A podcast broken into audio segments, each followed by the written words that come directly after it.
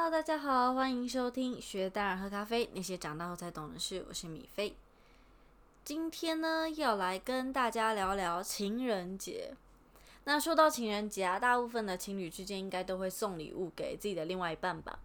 那这就是也是前几天都会在 Facebook 啊、Instagram 上看到很多人会秀恩爱啊，或者是收到那种超级让人家羡慕的礼物，然后感觉就是那种超用心准备，或者是送到人家心坎里的那一种。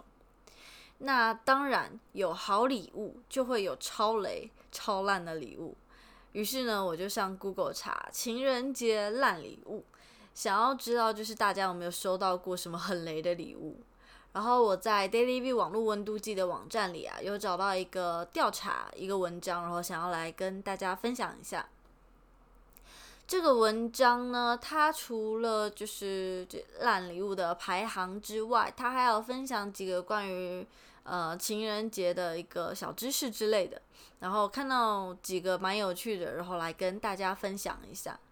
那首先第一点呢，就是白色情人节收到饼干不要太开心。那白色情人节就是三月十四号嘛。然后，呃，我听到的讲法是二月十四号是女生要送男生巧克力，然后，呃，男生会在三月十四号回礼，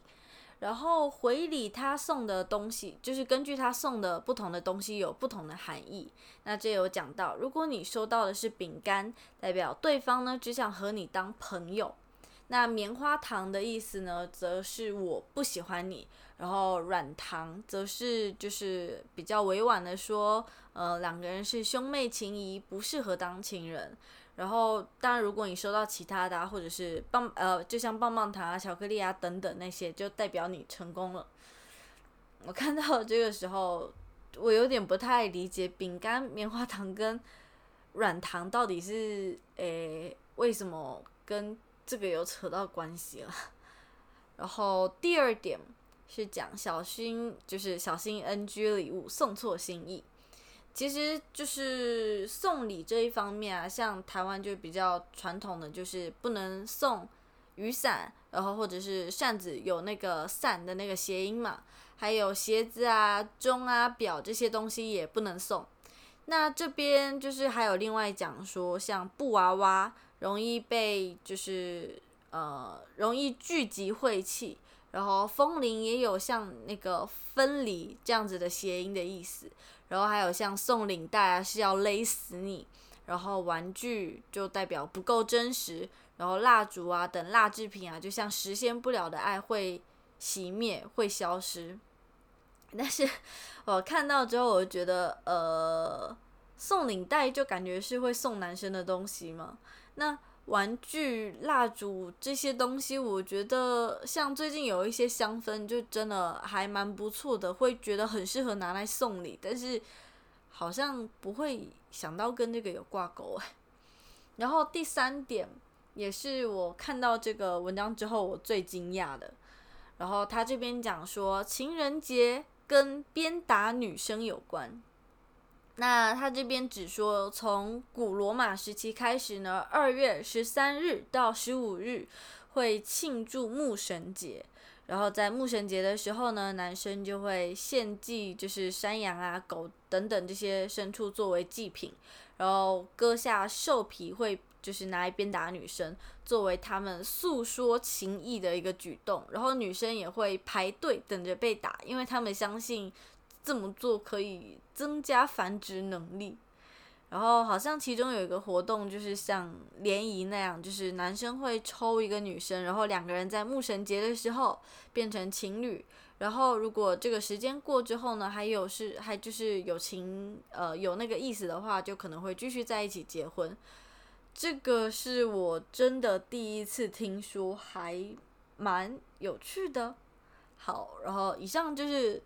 呃，三个我觉得它里面讲的还蛮有趣的点，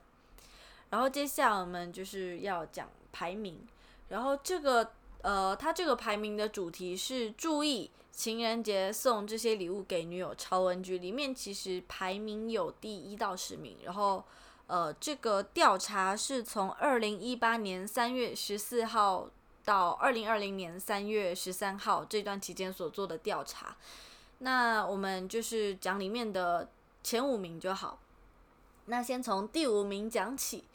第五名是面膜跟保养品。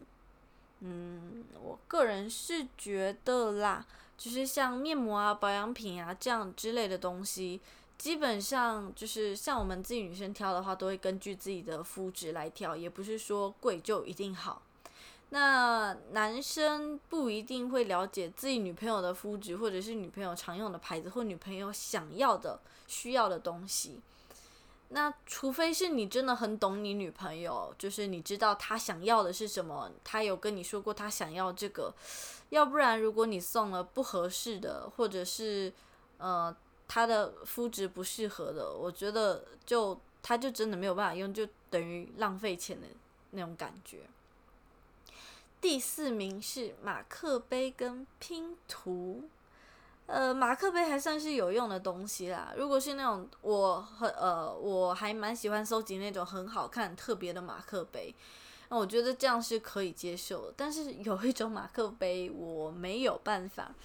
就是我不知道大家有没有看过，就是那种杯子平常可能是素色、素色或者是别的颜色，然后你倒热水之后，它可能会浮现出照片啊或者是图案的那一种。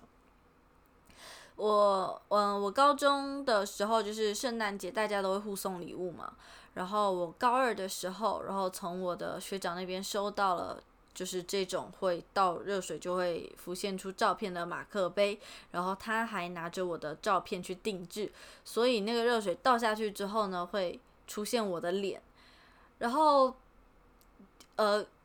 就是收到礼物是很开心，但是看到的时候其实有一点点诡异，因为。呃，那个杯子是黑色的，但是在你有光线的状况下，哪怕它没有变色，但你还是可以从侧面隐隐约约看到你的照片。然后这个杯子拿来之后，我几乎没有用。然后，但是我妈喝咖啡的时候还是会经常用啦。那拼图，拼图我觉得很不行诶。我觉得拼图其实你可以当正常礼物送，送送朋友啊之类，我觉得这可以。但是你要送女朋友情人节送拼图，如果是我收到，我会觉得很傻眼嘛。情人节不是就是要送浪漫的东西吗？拼图完全不浪漫呢。然后就是刚刚第四名嘛，然后接下来第三名，第三名呢是手套、围巾跟袜子这些东西哦。这些东西其实你要说实用也是很实用啊，但通常都自己都会已经有这些东西了吧。我个人会选择就是自己宁可自己买啦。然后第二名是玩偶跟抱枕，我觉得这个很不一定诶，像有一些女生她会很喜欢玩偶的，你就可以送玩偶跟抱枕，但这个东西好像平常也可以买，平常也可以送吧。第一名是啊，这好废哦！糖果跟饼干，为什么会有人想要？就是呃，情人节送巧克力是一回事，但是你呃不会只送，就是如果是男女朋友的话，应该不会只送巧克力吧？那你如果只送糖果饼干的话，我觉得有一点废，就是这个东西你你。你平常就可以买了，对啊，就像我刚刚讲，就是看完这些排名，其实这些东西你也不是不能送，你可以当成日常的那种小礼物，就是像看到好吃的糖果饼干，或者是你看到特别可爱的抱枕，你可以拿来送女朋友，但不适合在情人节送，我觉得啦。就像就是包括我自己在内，我觉得大部分的女生在这种特殊节日的时候啊，应该会很想要收到那种。别出心裁、特别准备的礼物，就是类似像有纪念意义的礼物，或者是有特殊价值的礼物等等。因为毕竟是特殊的节日嘛，你送一个日常用品也不算日常用品，就是你送一个日常就可以买得到，就是很平凡的东西，就感觉好像会失去了一个仪式感。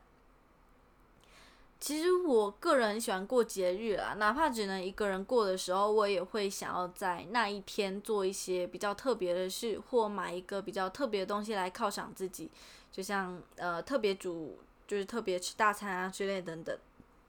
那其实不止情人节嘛，很多节日，像生日啊、圣诞节等等，都会就是都会有一种特定的仪式感。那虽然说挑选礼物其实是一件很困难的事，尤其是你要送给那种你越在乎、你越就对你而言越重要的人，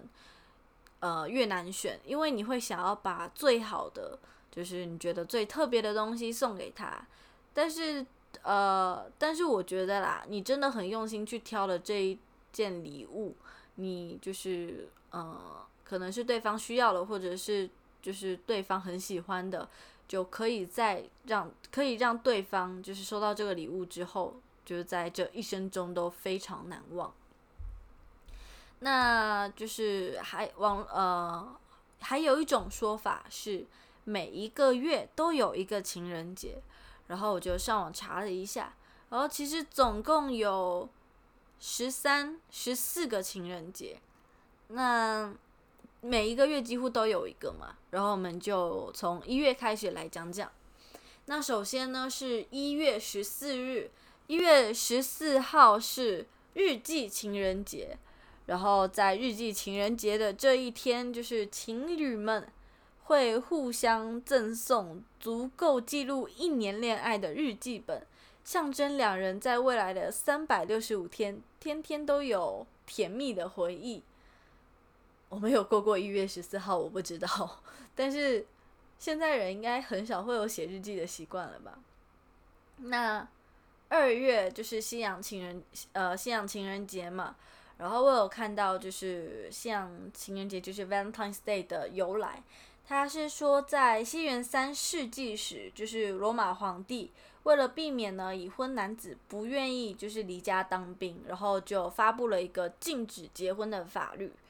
然后，但是在呃，Valentine 主教呢，呃，就是依旧要，就是依旧违背了那个皇帝的旨意，然后就偷偷的啊为这些呃年轻人就举办婚礼，然后因此呢，他遭到监禁，然后并在西元两百七十三年二月十四号死在狱中，然后后面为了纪念他，就把这一天定成 Valentine's Day，然后就是我们都知道的情人节。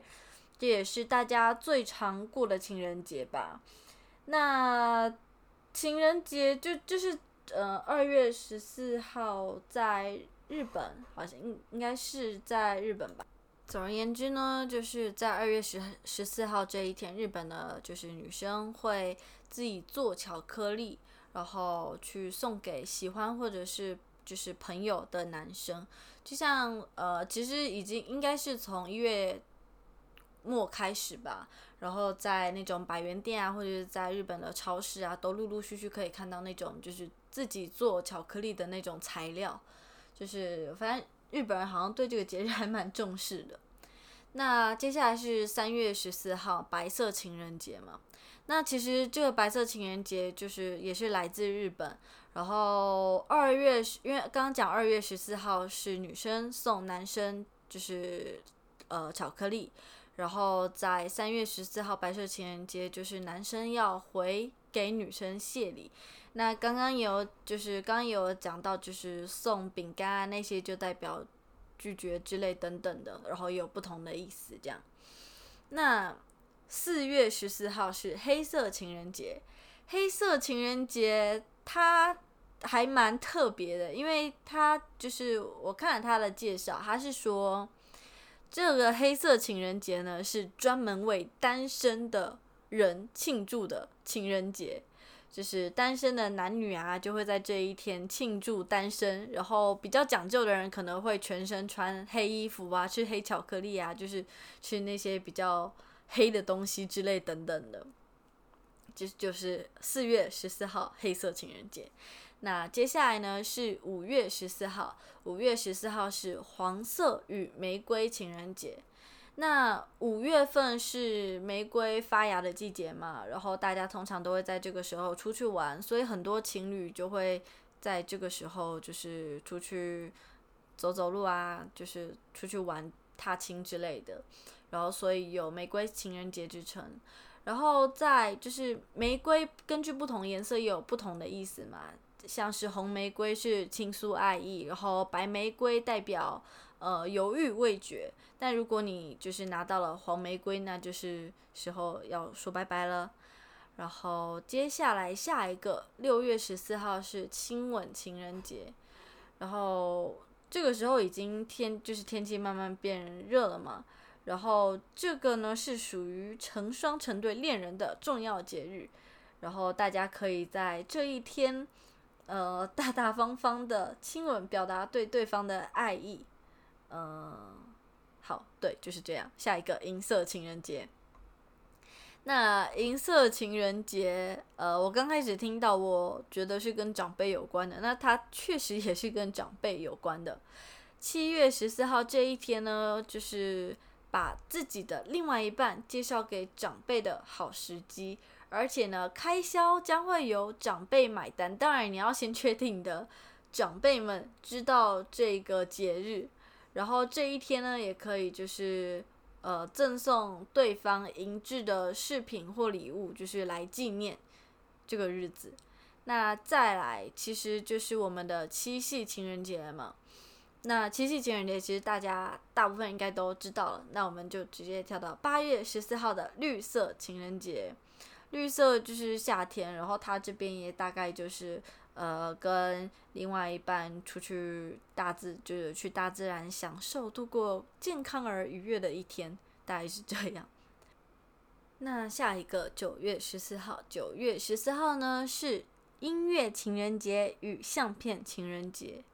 那就是音乐情人节跟相片情人节这一天，通常都是会举办大型的社交活动啊，大家就会轻歌曼舞，就是很悠闲，然后你就可以把你的另外一半介绍给你的朋友、同事等等。然后，因为很多情侣喜欢在这一天，就是反正就是天空很漂亮，然后跟天空一起合影，所以叫相片情人节。这到底是怎么由来？完全不懂。好，继续下一个，十月十四号，葡萄酒情人节，这一天就是想必就是喝着葡萄酒过的这个节日吧，呃，应该就是这样吧。OK，下一个，好，十一月十四日，橙就是橙色情人节与电影情人节，呃，电影情人节这一天，情侣们可以连赶两场电影。或许先看一部紧张，反正就是看电影嘛。然后看完电影，然后看完那种浪漫爱片，就是哭的不行了，然后再就是再喝橙汁，然后补充水分吗？这这些节日到底是怎么来的？我真的蛮好奇的。然后再来就是十二月十四日拥抱情人节，那。讲白了就是，就是拥抱喽，就是在这一天紧紧的相拥拥抱，迈向新的一年。呃，这就是刚呃十三个情人节，那还有一个就是第十四个，这个比较特别，就是并没有这个节日，但是呢，由于我们的网络经常用的五二零、五二一等等，所以在五月二十号和五月二十一号这一天，我们也会。就是大家应该也都会庆祝，也是把它当成一个情人节来庆祝。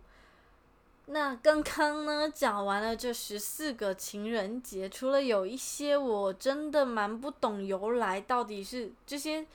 情人节到底是怎么来的？是那些就是商商业化的由来吗？还是就就有历史的？我也没有特别去查。那如果大家知道的话，可以就是留言告诉我。那我会再跟大家分享。那几乎这节几乎就是一个情人节特辑了嘛。那其实也不止情人节啦，其实在很多节日，就像最近过年嘛，然后我跟我身边很多朋友也因为就是疫情的关系，没有办法回国，没有办法跟家人团聚。然后我觉得，就其实我妈也经常跟我讲，不管什么节日，你天天都可以过这个节日。然后你也可以，就是就算你一个人，你也可以用特别的方式为自己庆祝，就像自己出去吃一顿大餐啊，自己自己煮一顿大餐，或者是你可以买一个东西来犒赏你自己，犒赏你自己这辛苦一年的成果等等。那刚刚讲的那些情人节，就是一到十二月情人节，